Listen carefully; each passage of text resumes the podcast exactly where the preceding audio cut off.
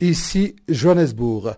Merci de nous rejoindre sur Channel Africa. Vous êtes sous Farafina?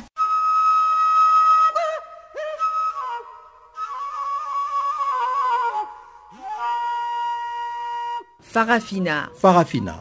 Terre de soleil. Farafina. Farafina. Un magazine d'infos africaine. Présentation Jacques Kouakou.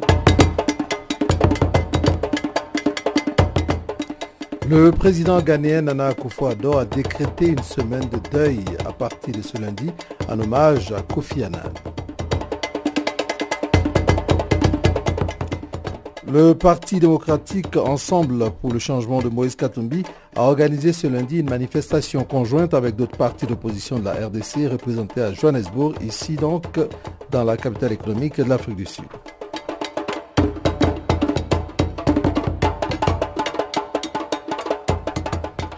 Et à N'Djamena, plusieurs partis politiques dénoncent la mort de plusieurs civils suite aux opérations militaires de l'armée dans la zone du Tibesti frontalière avec la Libye.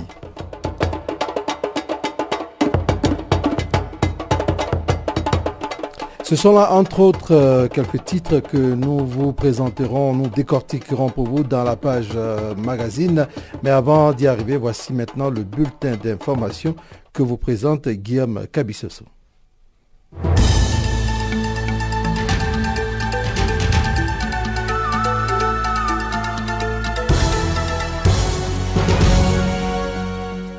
Merci Jacques Ouakou. Auditeur de Canal Afrique, bonjour à toutes, bonjour à tous. Nous ouvrons ce bulletin d'information par le Mali où la Cour constitutionnelle a confirmé ce lundi la réélection du président sortant Ibrahim Boubacar Keïta pour un second mandat de cinq ans. Le président Keïta remporte ainsi le second tour de la présidentielle du 12 août dernier avec 67,16% de voix, alors que son challenger, l'opposant Soumaïla Sissé, qui avait déjà rejeté ses résultats, a obtenu 32,34% de voix. Les taux de participation étaient de 34% et n'a pas changé par rapport au premier tour du 29 juillet dernier. La décision de la Cour constitutionnelle reste sans appel. C'est Manassa Danioko, président de la Cour constitutionnelle du Mali, qui a fait la lecture de la décision de la haute juridiction, revenant longuement sur les différents recours déposés par Soumaïla Sissé et son équipe. Au total, la Cour a écarté 518 voix en faveur d'Ibrahim Boubacar Keïta et 216 voix en faveur de Soumaïla Sissé. Le président Ibeka sera officiellement investi le 4 septembre prochain pour un mandat qui prendra fin le 3 septembre 2023. Rendons-nous à présent en Égypte où un gradé de l'armée a été tué dans une explosion lors d'une opération militaire dans les Sinaï où les autorités affrontent le groupe État islamique. Il s'agit d'un capitaine qui participait à une opération dimanche soir près d'Al-Harik, chef-lieu du Nord Sinaï, selon les sources sécuritaires. L'armée égyptienne mène depuis février une vaste opération militaire baptisée Sinaï 2018 visant à déloger les djihadistes de la branche locale de l'État islamique du nord de cette péninsule. Plus de 250 djihadistes et une trentaine de soldats sont morts depuis le lancement de Sinaï 2018 selon des chiffres officiels. Depuis la destitution en 2013 par l'armée du président Mohamed Morsi, issu de frères musulmans, les forces de sécurité égyptiennes affrontent dans les Sinaï en particulier des groupes extrémistes dont l'État islamique. Des centaines de policiers et de soldats ainsi que de civils ont été tués dans des attaques djihadistes ces dernières années. En Tunisie, huit corps ont été repêchés depuis l'interpellation des migrants en mer par la police tunisienne qui est intervenue au large des Louata dans la nuit de jeudi à vendredi pour intercepter une embarcation qui avait pris la mer près des Fax à l'est du pays. Des passagers du bateau ont tiré des cocktails Molotov contre les forces de l'ordre avant de mettre le feu à l'embarcation et de tenter de s'enfuir à la nage. Un passager a été retrouvé mort. Quatre Tunisiens, huit Ivoiriens et deux Congolais ont été arrêtés par la police. Un nombre croissant de Tunisiens en quête d'emploi et de perspectives d'avenir tentent de se rendre illégalement en Italie via la Méditerranée. Au premier semestre 2018, 2660 candidats à la traversée clandestine ont été arrêtés dans ces pays contre 564 l'année dernière à la même période. Un nouveau bilan de l'épidémie de fièvre hémorragique Ebola à l'est de la République démocratique du Congo fait état de 49 morts et plus de 2000 personnes suivies.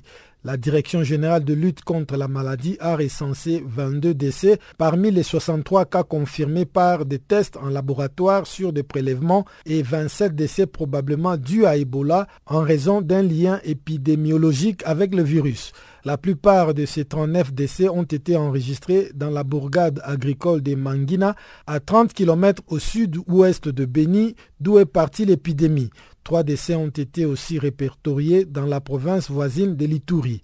Les équipes sur le terrain ont en outre identifié 2157 contacts selon les ministères, à savoir des personnes qui ont pu être en contact avec le virus.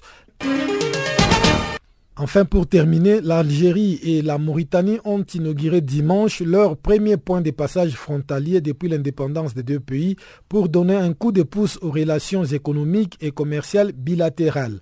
Le ministre algérien de l'Intérieur, qui a participé avec son homologue mauritanien à la cérémonie, a affirmé devant les journalistes à Tindouf que ces points de passage allaient favoriser la circulation des biens et des personnes dans l'intérêt de deux peuples. Selon l'agence officielle algérienne, la construction de ces postes frontaliers en vertu d'un accord signé par les deux pays en novembre 2017 a coûté à l'Algérie près de 8,5 millions d'euros. La frontière algéro-mauritanienne, longue de quelques 460 km, longtemps connue comme un repère de trafic et des mouvements des combattants de groupes armés, avait été déclarée côté mauritanien zone militaire fermée à la circulation de personnes. Fin de ce bulletin d'information. Merci de l'avoir suivi.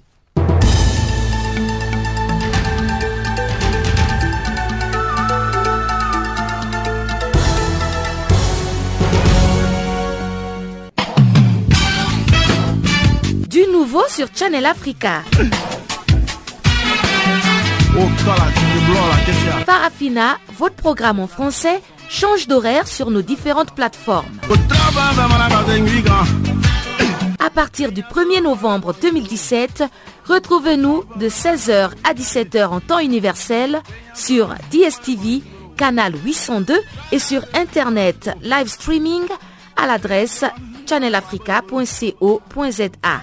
En ondes courtes et sur satellite, retrouvez-nous tous les jours à la même heure de 16h à 17h en temps universel, mais aussi en rediffusion de 23h à minuit. Channel Africa, la perspective africaine.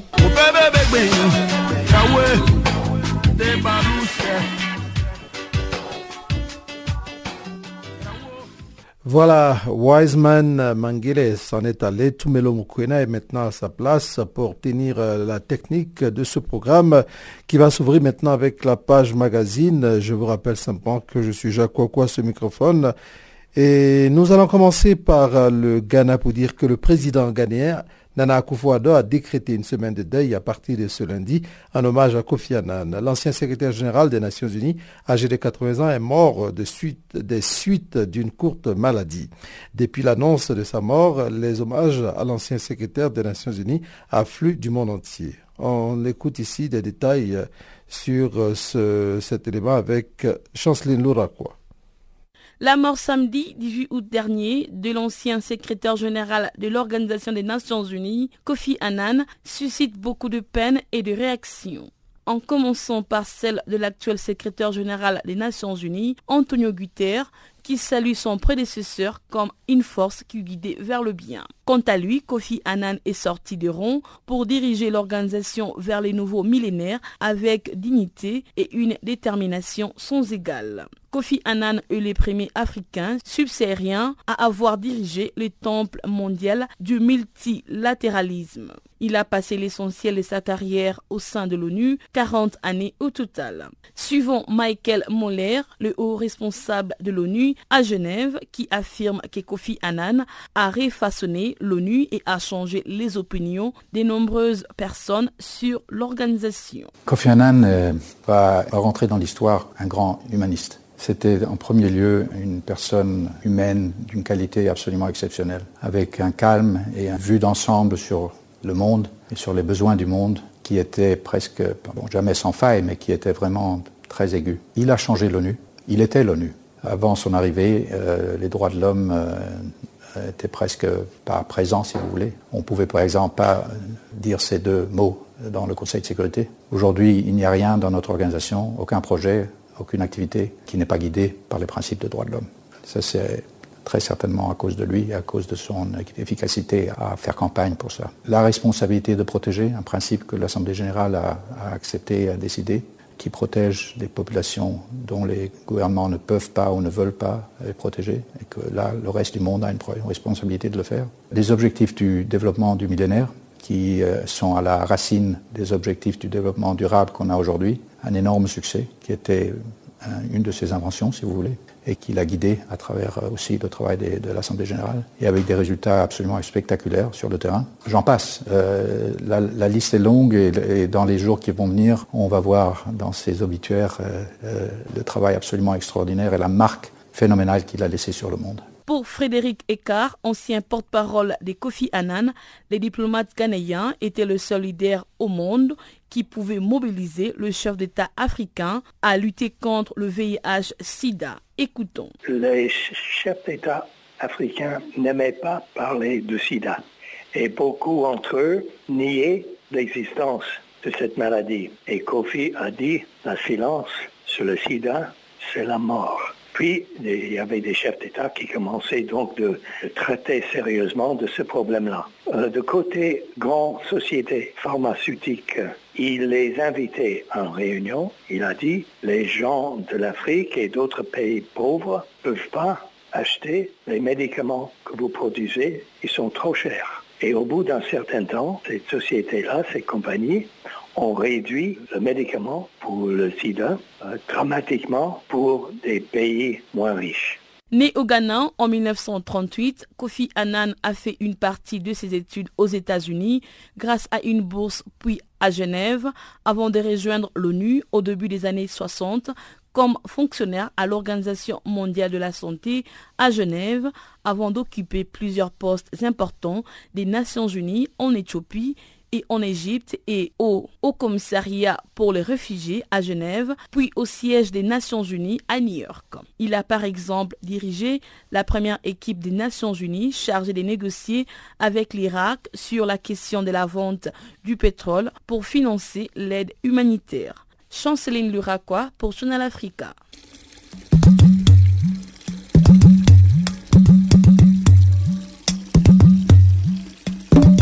Vous écoutez Channel Africa à la radio et sur internet www.channelafrica.org.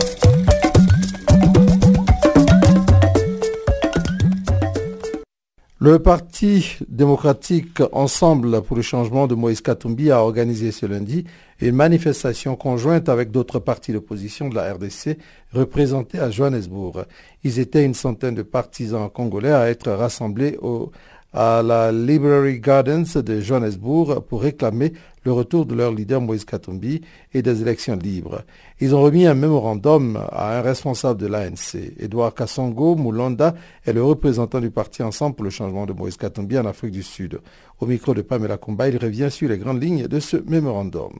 Tous les grands partis politiques de l'opposition se sont mis ensemble pour dire qu'il n'y aura pas d'élection si Moïse Katumbi ne rentre pas, s'il n'y a pas de respect des accords de Saint-Sylvestre, si les autres prisonniers politiques ne sont pas libérés, si on ne retire pas la machine à vote.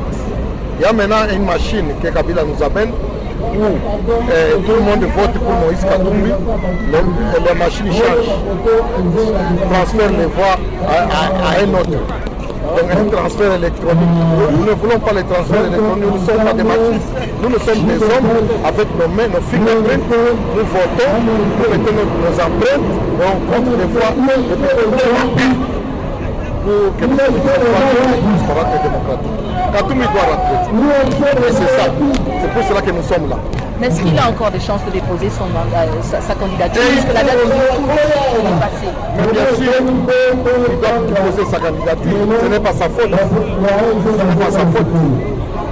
c'est la faute de ceux qui élections.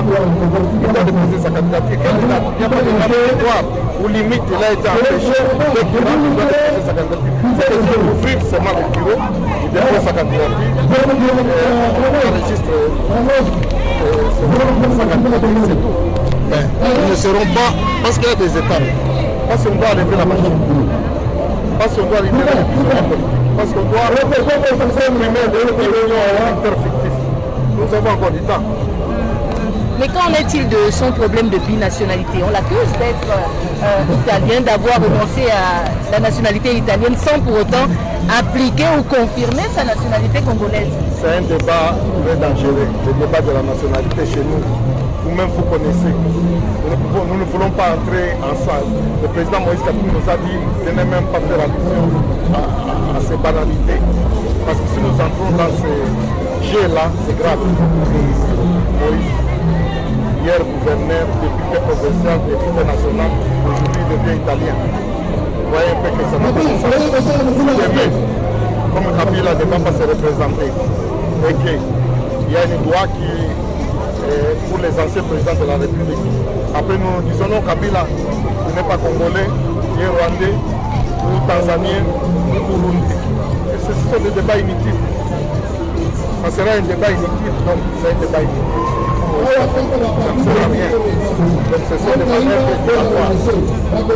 Alors pour revenir à cette manifestation ici, est-ce que vous avez quand même reçu le soutien des autorités ou euh, disons peut-être qu'une personne devait être là pour vous recevoir, pour recevoir votre micro? Justement, nous allons, nous allons donner les mémos à l'ANC. Je crois qu'ils sont déjà là pour recevoir les mémos. Ils sont déjà là, ils vont recevoir les mémos maintenant. Farafina. Farafina. Terre de soleil. Farafina. Farafina. Un magazine d'infos africaine.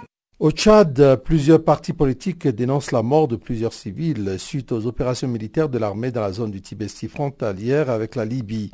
Selon le gouvernement tchadien, l'armée a lancé jeudi une intervention aérienne et terrestre pour nettoyer selon ses dires, les localités orifères de Kouribougoudi et de Miski et éviter les fusions entre orpailleurs et mercenaires.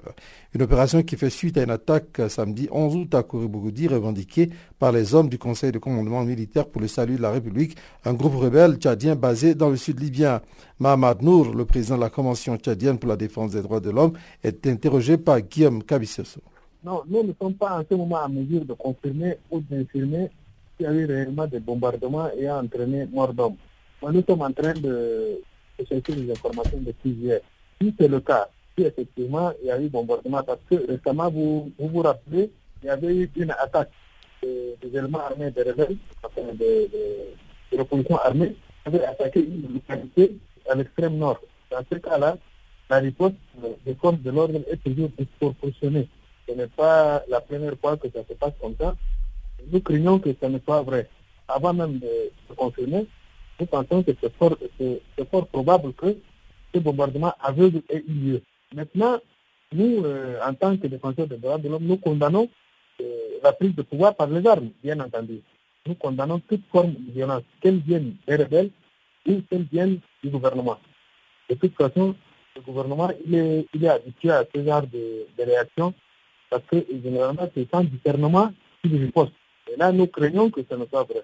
Vous êtes quand même à la tête euh, d'une organisation non gouvernementale appelée Convention tchadienne pour la défense des droits de l'homme. Vous devriez avoir euh, ces nouvelles s'il faut se référer à d'autres partis politiques qui ont déjà publié des communiqués qui condamnent justement ces frappes qui ont fait des morts euh, parmi les, les civils. Nous, nous attendons incessamment le rapport de notre point focal dans la région. Il est à donc, il est assez éloigné du théâtre des opérations. Il faudrait qu'il confirme certaines nouvelles avant de nous les envoyer. Il a accusé un peu de retard, ce qui explique que nous ne sommes pas très informés sur pour le moment. Mais ça va venir incessamment. Il y a eu ce genre de bombardement. il paraît que c'est une réaction disproportionnée, que c'était dans la presse et dans les réseaux sociaux et par certaines correspondances euh, téléphoniques que nous avons eues avec euh, certains habitants. Et nous nous prions surtout à, au rapport de notre point focal avant de réagir. la, réponse a effectivement eu lieu. Seulement, nous n'avons pas une idée de l'ampleur des dégâts. Et là, vraiment, ça demande une certaine consommation avant de réagir. Nous, nous pensons toute forme de violence est condamnable, surtout euh, de violence dans le cadre de, de, batailles entre le gouvernement et les positions armées. Il y a des exactions toujours de, de toutes parts, des deux côtés, toujours. Et le gouvernement a l'habitude de répondre par des réactions fonctionnelles. Ça nous paraît vraisemblable quand euh, déjà nous, nous, nous, demandons la confirmation avant de réagir. Mais néanmoins, vous confirmez les attaques de la semaine dernière qui sont venus de rebelles qui ont attaqué et même occupé une ville dans la région de Tubesti. Vous n'avez aucun bilan sur euh, ces attaques de rebelles de la semaine dernière? Oui, il y a eu des morts, des prisonniers faits par euh, les rebelles et surtout euh, il y a une partie de, certains biens ont naturellement été tués, tout ça. Vous savez, dans ce genre de choses, la, la, la situation est difficilement contrôlable. Bon, mais euh, aussitôt, il y a eu la réponse du gouvernement qui a envoyé des troupes à partir de, de Yémen même. C'était visible. Nous-mêmes, nous avons constaté des visites. C'était euh, sûr que compte tenu de l'armada qui a été en, place, après tout est ébranlé depuis Yémen pour là-bas, il faut s'attendre à, à, à, à des dégâts.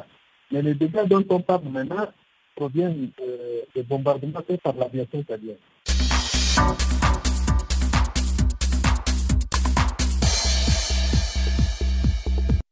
Restons toujours au Tchad. Les fonctionnaires en grève depuis le mois de janvier décident de durcir leur mouvement. Le gouvernement a refusé de poursuivre les négociations en les traitant de terroristes. C'est ce qu'affirme Younous Mahdir, vice-président du syndicat tchadien des travailleurs des Punjamna, il s'explique sur la situation des fonctionnaires au micro de Pamela Kumba.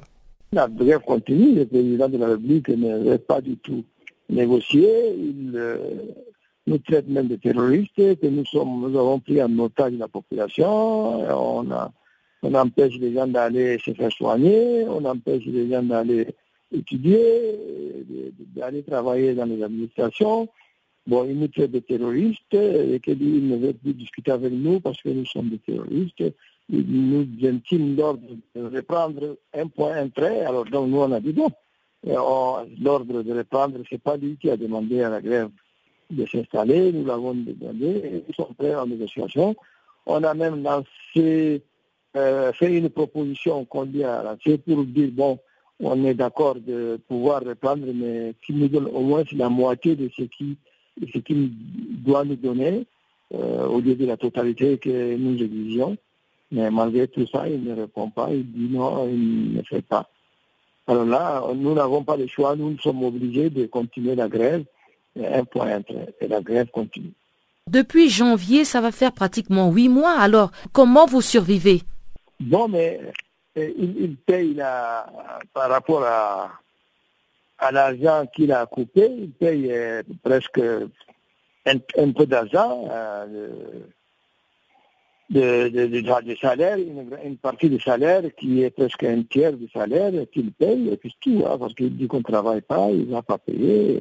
Le peu qu'il fait, les travailleurs survivent, comme tu dis, hein, chacun se débrouille dans le quartier, comment vivre, mais l'économie est totalement morte parce que c'est avec l'argent des agents qui sont payés là que l'économie tourne. Vous allez trouver qu'une journée n'a plus de vie normale, tout est totalement euh, détruit, il n'y a plus de, de, possibilité d'aller au marché acheter quelque chose de bien, les commerçants n'ont pas de clients.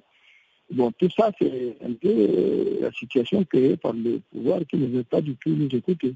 Alors qu'il y a suffisamment d'argent qui entre, la question du pétrole, euh, euh, ça augmente maintenant les prix désormais depuis longtemps, et, il y a aussi d'autres puits de pétrole qui sont fournis, qui sont creusés partout dans le Tchad.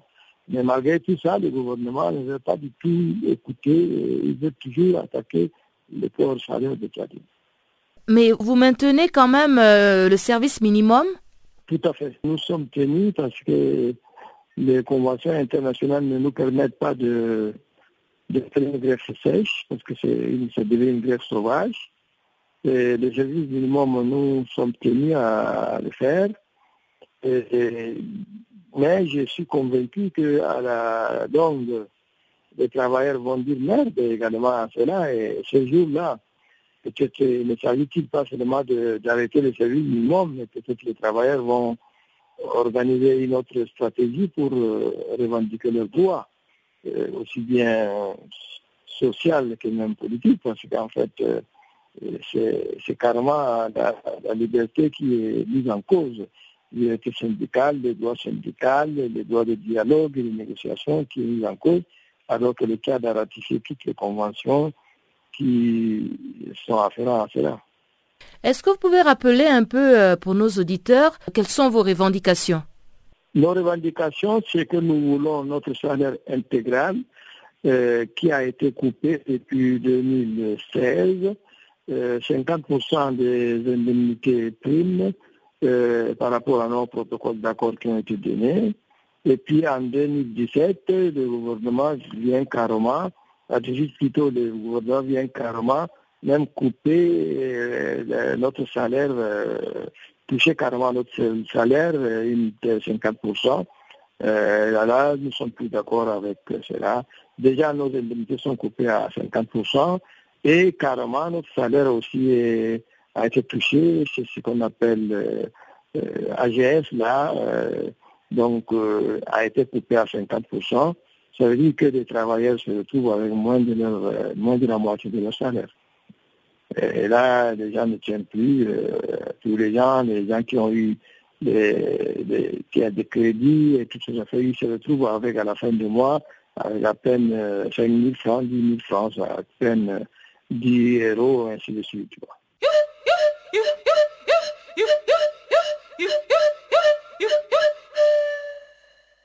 Channel Africa, musique et son de l'Afrique.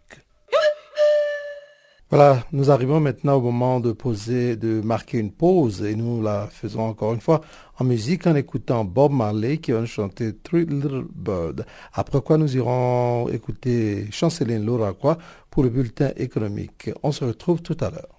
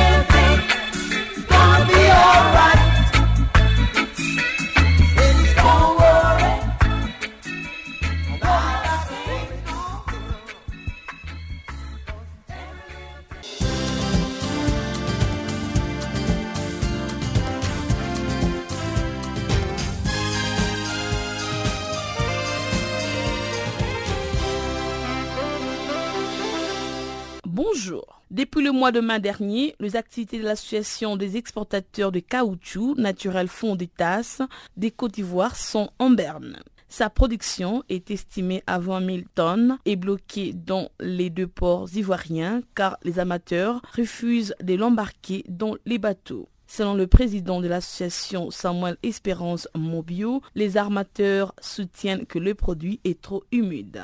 Ils soutiennent que le produit salit le bateau et peut contaminer d'autres produits consommables. Il rassure néanmoins les planteurs et les acteurs de la filière EVA de la reprise des activités de l'association dans les prochains jours. Rappelons que depuis près de trois mois, 20 tonnes de caoutchouc naturels sont bloquées dans les deux ports ivoiriens faute de transport. Au Niger, les projets de développement des compétences pour la croissance va bénéficier d'un financement additionnel de la Banque mondiale d'un montant de 50 millions de dollars, soit environ 28,8 milliards de francs CFA, pour appuyer le jeune dans la formation et l'employabilité. Ces dons dont l'accord a été signé récemment s'ajoutent aux 30 millions de dollars déjà offerts au lancement de ces projets et portent donc à 80 millions de dollars les montants déjà accordés par l'institution de Bretton Woods. Ces financements additionnels octroyés en moins de six années de fonctionnement démontrent que la Banque mondiale est satisfaite des résultats déjà obtenus. Opérationnel depuis 2014, les projets de développement des compétences pour la croissance est un projet né d'un accord de financement entre l'État du Niger et la Banque mondiale signé le 7 juin 2013 pour une durée de 6 ans. Le Burundi a décidé d'interdire le sac plastique non biodégradable dès 2020. Pour matérialiser cette décision, le gouvernement burundais a introduit ce lundi un projet de loi visant à interdire ces sacs à partir de cette période. Avec ces projets de loi, le Burundi suit le chemin tracé par le Rwanda, le Kenya, la République démocratique du Congo et les Bénin dans la lutte contre les sacs en plastique. La fabrication, l'importation, les stockages, la vente et l'utilisation de tout sachets et autres emballages en plastique sont interdits selon le décret signé par le président burundais Pierre Kourounzinza. Le décret prévoit également des dérogations, notamment pour les sachets et les sacs en plastique biodégradables, les matériels en plastique utilisés dans le service médicaux, dont l'emballage industriel et pharmaceutique notamment. Ces dérogations seront accordées par une autorisation spéciale. Les soldes du commerce extérieur gabonais s'est établi à 5 milliards 555,9 francs CFA au premier trimestre de cette année contre 448,8 milliards un an plus tôt. Cette hausse est consécutive à la hausse des exportations et au recul de biens importés sur les trois premiers mois de l'année. En effet, le pétrole a représenté 85% de la valeur totale des exportations du Gabon au premier trimestre 2018, selon la Direction générale des douanes qui avance un chiffre de 707,3 milliards de francs en termes de volume de change. En conclusion, les exportations globales au Gabon ont atteint 833,5 milliards au premier trimestre de cette année, soit une progression de 17,8% sur un an. Les deux opérateurs mobiles Togo Cellulaire et Move ont récemment introduit la 4 gigawatts. Le service est pour le moment limité à Lomé et la banlieue. La 4 gigawatts a surtout l'avantage d'offrir des connexions rapides à Internet et aux applications. Pas de révolution en revanche sur les appels vocaux et les SMS. Pour les clients disposant d'un smartphone récent, pas nécessaire de changer des cartes SIM. C'est en revanche nécessaire pour des appareils plus anciens. Les deux acteurs de la téléphonie mobile proposent des nouvelles cartes au prix forfaitaire de 500 francs CFA un prix volontairement bas pour inciter les abonnés à passer à la vitesse supérieure. Il existe différents formats des cartes SIM, la SIM standard, la mini SIM, la micro SIM, la nano SIM qui sont caractérisées par des tailles différentes de plus en plus réduites. Signalons que de nombreuses entreprises développent des nouvelles fonctionnalités qui résident directement sur la carte SIM pour avantage de sécurité, par exemple des applications des paiements bancaires. Ainsi s'achève notre bulletin économique.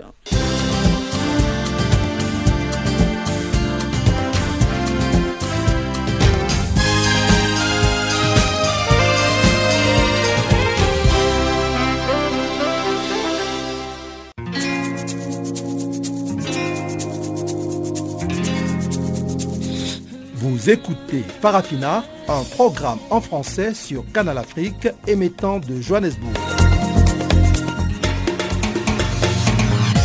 Pour vos réactions à nos émissions, écrivez-nous soit à l'adresse électronique suivante farafina.channelafrica en un seul mot, ou envoyez-nous un SMS au numéro qui suit 00 27 833 81 56 59.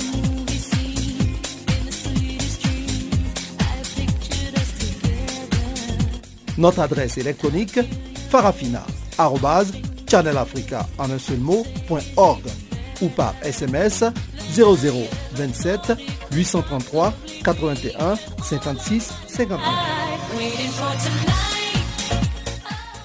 Voilà, nous revenons donc en studio pour continuer notre programme euh, en revenant précisément en Afrique du Sud. Une commission judiciaire d'enquête a commencé lundi à se pencher sur les multiples accusations de corruption au sommet de l'État sud-africain qui ont abouti à la démission prématurée en février dernier de l'ex-président Jacob Zuma.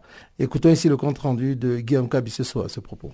Présidé par le vice-président de la Cour constitutionnelle Raymond Zondo, cette commission spéciale dont les conclusions pourront être transmises au parquet afin de poursuite a ouvert ses travaux à Johannesburg. Nos investigations vont porter sur les éventuelles influences exercées par certains sur les gouvernements ou des entreprises publiques pour en retirer un bénéfice personnel, a résumé l'un des membres de la commission, l'avocat Paul Pretorius. Elle déterminera également si le président Jacob Zuma a violé la Constitution, a-t-il ajouté.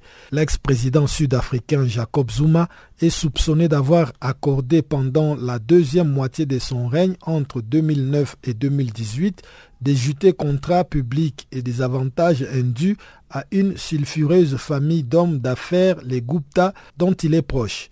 L'un des fils de Jacob Zuma, Duduzane Zuma, a ainsi été inculpé en juillet pour avoir participé en octobre 2015 à une rencontre au cours de laquelle un des frères Gupta, Ajaï, a proposé le poste de ministre des Finances à Mkebisi Jonas, alors vice-ministre. L'ancien ministre des Finances Pravin Gordon, actuellement en charge du portefeuille des entreprises publiques, a estimé à 100 milliards de rand, environ 6 milliards d'euros, les montants des fonds publics détournés ces dernières années dans son pays. Parvin Gordon fait partie des nombreux témoins qui doivent défiler à partir de mardi devant la commission. L'hebdomadaire Sunday Times a affirmé dimanche que l'ancien président a été lui aussi invité à témoigner, mais le porte-parole de la commission s'est refusé lundi à confirmer. Jacob Zuma et les Gupta démentent catégoriquement les accusations portées contre eux.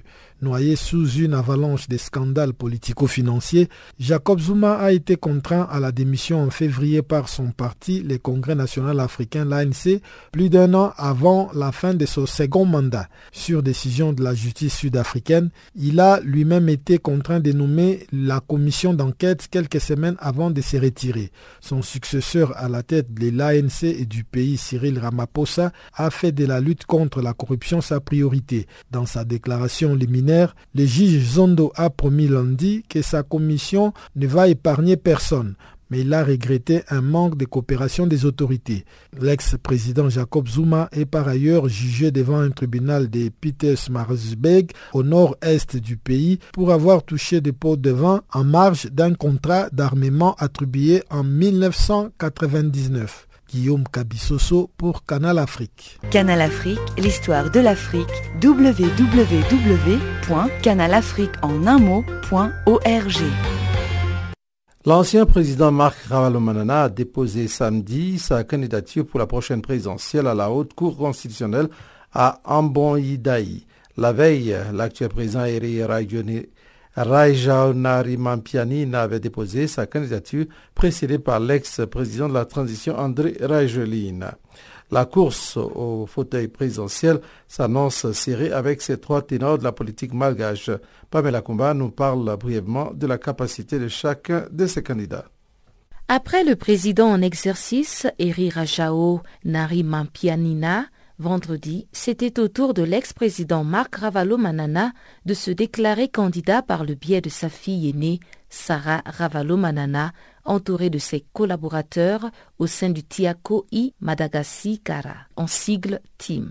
Marc Ravalomanana est considéré comme l'un des favoris de cette élection, avec notamment l'ancien président de la transition André Rajolina, candidat du MAPAR, qui était d'ailleurs le premier à avoir déposé sa candidature à la Haute Cour constitutionnelle, suivi de l'actuel président Eri Rajao Narimampianina. Tous les trois sont considérés comme les candidats majeurs de cette élection et beaucoup d'observateurs spéculent sur deux d'entre eux qui passeront notamment au deuxième tour. Les trois candidats sont considérés comme les candidats les plus nantis de cette élection présidentielle. Les partisans d'André Rajolina et lui-même se voient déjà à la présidence de la République à travers la foule qu'il réunit et avec les moyens financiers importants, sans oublier le soutien de plusieurs artistes qui lui sont affiliés.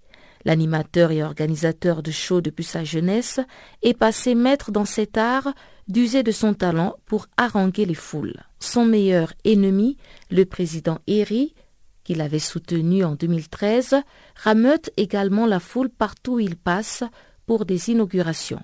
En quatre ans de mandat présidentiel, il s'est constitué un important trésor de guerre pour pouvoir briguer un nouveau mandat mais d'aucuns disent que son pouvoir a été sérieusement réduit par la crise qui a failli l'emporter. Le président Eri a de fortes chances d'être réélu s'il fait un tandem avec l'ancien président Marc Ravalomanana, destitué par Rajoelina en 2009, comme d'aucuns le murmurent dans les couloirs. La popularité de Marc Ravalo-Manana reste importante, comme en témoigne aussi la foule qui s'agglutine spontanément sur son passage d'un bout à l'autre du pays, selon des confrères malgaches. Certains observateurs politiques estiment même que l'ancien président pourrait surprendre l'actuel président Eri, dont le taux de popularité a largement chuté depuis son accession au pouvoir. Les rumeurs parlent d'une éventuelle alliance avec Marc Ravalo-Manana afin de contrer le DJ André Rajuelina. Ses moyens financiers semblent aussi également rester intacts malgré les pillages de ces sociétés en 2009. Les médias sont aussi dans les bonnes grâces de ces trois candidats, chacun ayant au moins deux chaînes de télévision qui le soutiennent. Les analystes politiques malgaches ont par ailleurs évoqué d'autres candidats qui disposent également de moyens insoupçonnés et arrivent à remplir facilement les enceintes des spectacles. La foule, l'argent et le pouvoir semblent ainsi être les mots clés dominateurs communs à plusieurs candidats dans cette course à la présidentielle, selon nos confrères malgaches. Mais à moins de trois mois de scrutin, rien n'est encore joué à Madagascar. Les candidats ayant déjà officialisé leur candidature sont en pré-campagne et plusieurs se proposent comme une alternative à tous ces anciens présidents qui ont échoué à gouverner correctement le pays. Et malgré tous les pronostics qui vont bon train, seule la voix des urnes viendra statuer sur le nom du vainqueur. Farafina. Farafina. Terre de soleil. Farafina. Farafina. Un magazine d'infos africaine. Soins gratuits. Parlons donc santé maintenant. Les soins de santé sont déclarés gratuits à partir de ce lundi dans les structures sanitaires de la région de Beni, la région la plus touchée par la dixième épidémie du virus Ebola en République démocratique du Congo. Selon les officiels, cette mesure permet au gouvernement de compatir avec la population de Beni qui, en dehors de faire face à l'insécurité, fait aussi face à l'épidémie du virus Ebola. Voici ici un reportage de Gisèle Kaimbani.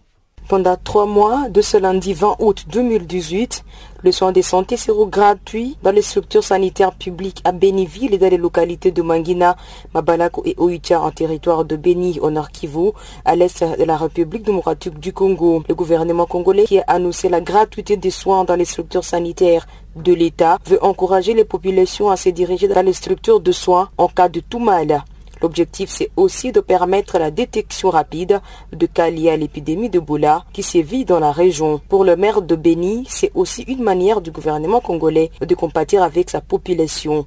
Le gouvernement de la République a voulu compatir avec la population de la ville et du territoire de Béni et principalement les populations des trois zones de santé. La ville de Béni constitue une zone de santé et au niveau du territoire de Béni, il a été pris deux zones de santé, à savoir la zone de santé de Mabalako, base euh, de la maladie à virus Ebola en province du Nord Kivu et aussi la zone de santé de Oicha le gouvernement de la République a décidé que au niveau de ces trois zones de santé, les soins de santé soient complètement gratuits à partir de tous les examens qui peuvent être faits ainsi que les produits pharmaceutiques. Il est à noter que hum, cette gratuité des soins concerne seulement les structures officielles. La durée c'est une période de trois mois. Les trois mois courent à partir d'aujourd'hui, le lundi 20 août 2018. Euh,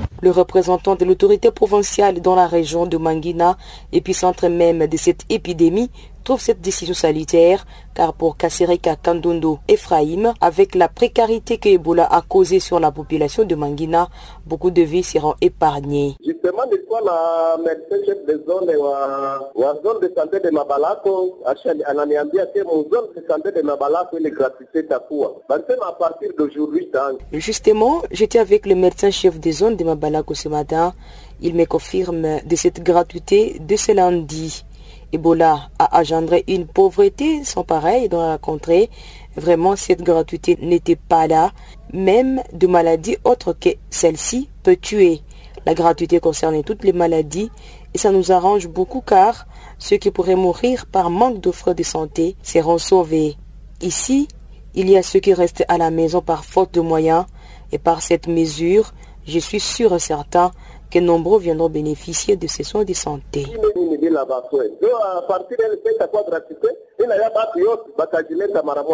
Les personnels de santé qui ont été en contact avec le cas détecté de Bola sont en isolement. Le docteur est malade. Il est malade aussi. Lui aussi, il est isolé. Et jusqu'à hier dimanche, la situation épidémiologique dans la province du Nord Kivu faisait état de 91 cas de fièvre hémorragique signalés, dont 64 confirmés et 27 probables, 12 cas suspects en cours d'investigation, un nouveau cas confirmé à Mabalako et un décès confirmé à Mabalako, ce qui amène à 50 le nombre de morts confirmés depuis le début de cette épidémie d'Ebola au Nord Kivu. Depuis Goma, Gisèle Kaimbani pour Canal Afrique.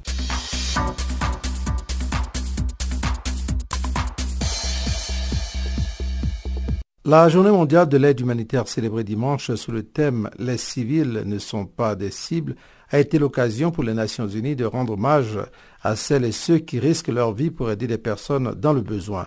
Au Mali, les travailleurs humanitaires sont souvent visés par des attaques et opèrent dans un contexte sécuritaire complexe qui rend l'accès aux populations vulnérables difficile. Voici un reportage à ce propos de Famoussa Sidibé de F. Mikado. Ils auront bravé monts et rivières pour soulager les populations maliennes. Malgré tout, ils sont victimes d'incidents au quotidien et parfois au péril de leur vie. Pendant que cette journée se célèbre, des milliers de personnes attendent encore d'être prises en charge. Faute d'accès à ces personnes à cause de la situation sécuritaire, il faut encore attendre et patienter pour leur venir en aide selon les agents humanitaires. Du constat de ces agents de terrain, ils urgent d'agir. Pour eux, les violences liées au conflit au Mali mettent en danger le droit à la vie et à la protection. Ils plaident donc pour le respect et la dignité des civils. Matonia Gadouré est à l'UNHCR, il est le coordinateur du cluster protection. L'accès des populations aux services vulnérables et donc ce contexte complexe constitue une menace potentielle pour la sécurité des personnes et affecte considérablement l'environnement de protection de la population civile. Les conflits communautaires, la présence des groupes armés et d'extrémistes sont toujours signalés et sont actifs dans les zones rurales, dans les zones urbaines et sur les axes principaux routiers qui, et ceci entrave ainsi la circulation des personnes et des biens. Les acteurs humanitaires s'indignent aussi du traitement réservé par certains groupes d'individus armés au personnel de santé et des ambulances, à savoir docteurs, infirmiers et ambulanciers. Ces cas d'attaques terroristes limitent les sorties des cliniques mobiles. Mamadou Kanté est le directeur national adjoint de l'enseignement supérieur. Il se prononce sur la question. Aucun État n'est prêt à cette situation. C'est pourquoi, que ce soit le Mali ou ailleurs, on est en train de faire face à un conflit asymétrique et c'est pourquoi la gestion est très difficile parce qu'il n'y a pas de règles en fait à respecter. C'est pourquoi, on le dit encore une fois, les populations civiles doivent être épargnées. Car quand cela arrive, elles, sont soumises à toutes sortes de violences. Dans cette violence sans nom, les enfants ne sont pas en reste. À cause de l'insécurité, des centaines d'écoles ont été fermées cette année. Des centaines de milliers d'enfants ont été privés d'éducation. Ces tensions ont contraint les élèves et les enseignants à une oisivité obligée. Je vous propose les explications de Claude Chikangou, qui est le coordinateur du cluster nutrition basé à l'UNICEF. Un enfant dont sa mère est menacée et qui n'a pas eu la chance d'aller euh, d'aller chercher la nourriture pour son enfant, cet enfant va avoir la malnutrition plus tard. Mm. Et c'est pareil, euh, un enfant qui est allaité et que sa mère est, menacée, et ça va avoir des, ça va affecter la mère psychologiquement. Mm. Et là, ça va avoir une conséquence sur la montée laiteuse hmm. pour qu'elle soit capable d'allaiter convenablement son bébé. Le combat des Nations Unies est aussi la protection et la garantie du respect des enfants et des femmes du fait de leur extrême vulnérabilité dans les situations de conflit. Ils sont souvent exposés aux violences sexuelles. Les explications de Fabiola Ngueruka, coordinatrice du sous-cluster violence basée sur le genre, basée à l'UNFPA des prises en charge psychologiques, parce que même s'ils ne sont pas affectés par des violences euh, basées sur le genre, mais ils sont affectés et psychologiquement, ils ont besoin d'assistance. Pour nous, c'est vraiment la première des choses que nous essayons de faire, être sûr qu'il y a des services de prise en charge psychologique pour ces femmes, pour ces enfants qui sont affectés, mais aussi s'il y a des hommes qui sont affectés, euh, qui doivent aussi euh, recevoir ces services. Nous travaillons aussi avec tous les autres clusters qui sont ici, hein, euh, l'éducation, la nutrition. Nous essayons de travailler avec eux pour mitiger les risques. C'est en somme la part de responsabilité ainsi affichée de toute personne qui aspire à un environnement décent et protecteur qui est ainsi résumée par les agences des Nations Unies qui se tiennent aux côtés des populations maliennes des villes et campagnes. Africa, oh, oh, Africa, Africa, Africa, Africa, Africa. Je m'appelle Salif Keita. Vous écoutez Channel Africa, la voix de la renaissance africaine. Voilà, vous êtes sur Channel Africa, la perspective africaine de l'information. Sans autre forme de transition, nous allons maintenant pour le bulletin des sports que vous présente encore Chanceline Laura.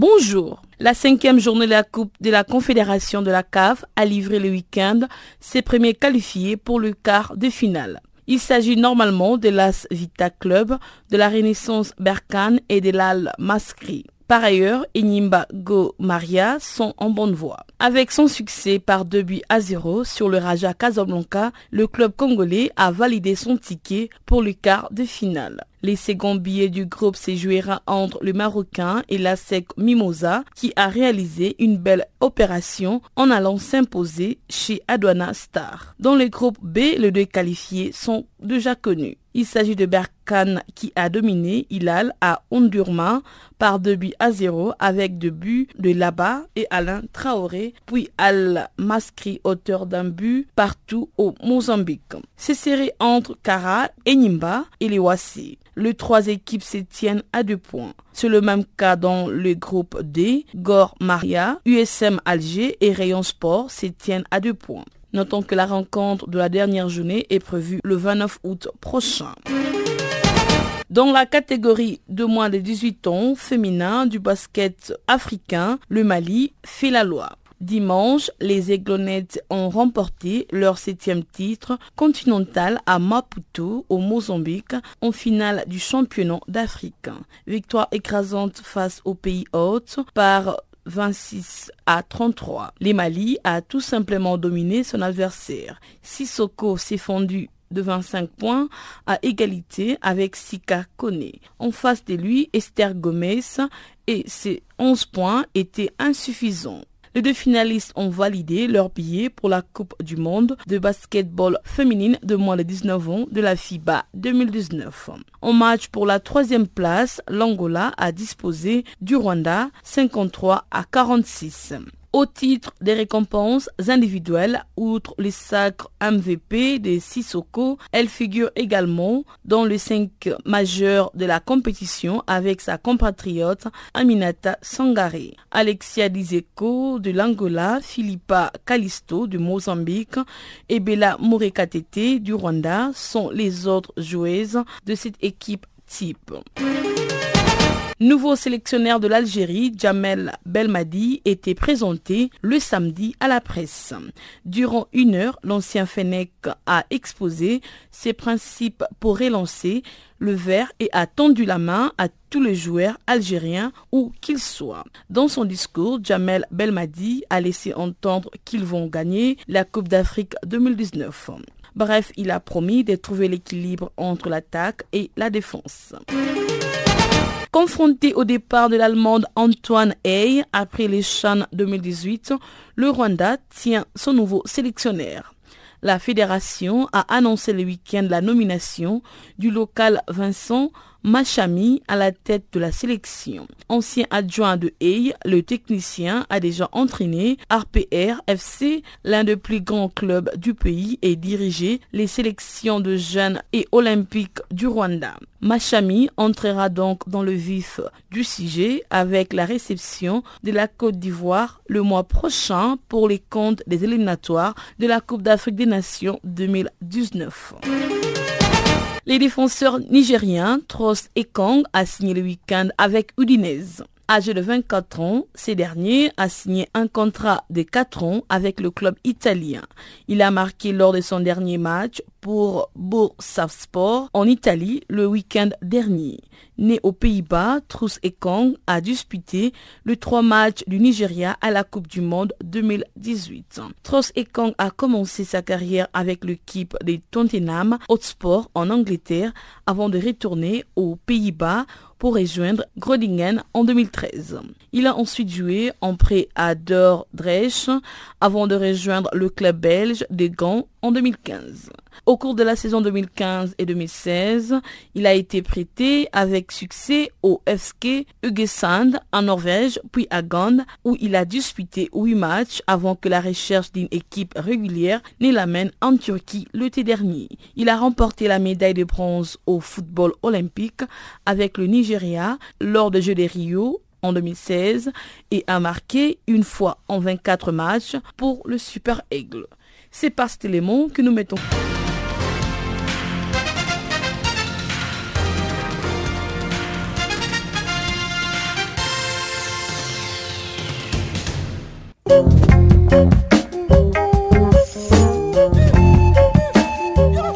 Farafina, pour aujourd'hui, c'est terminé. La mise en onde était l'affaire de Tumelo Mukwena. Je suis Jacques Kwakwa, ce microphone. Nous nous joignons tous pour vous dire merci d'être restés avec nous. On se retrouve demain à la même heure sur la même fréquence. D'ici là, portez-vous bien. Au revoir.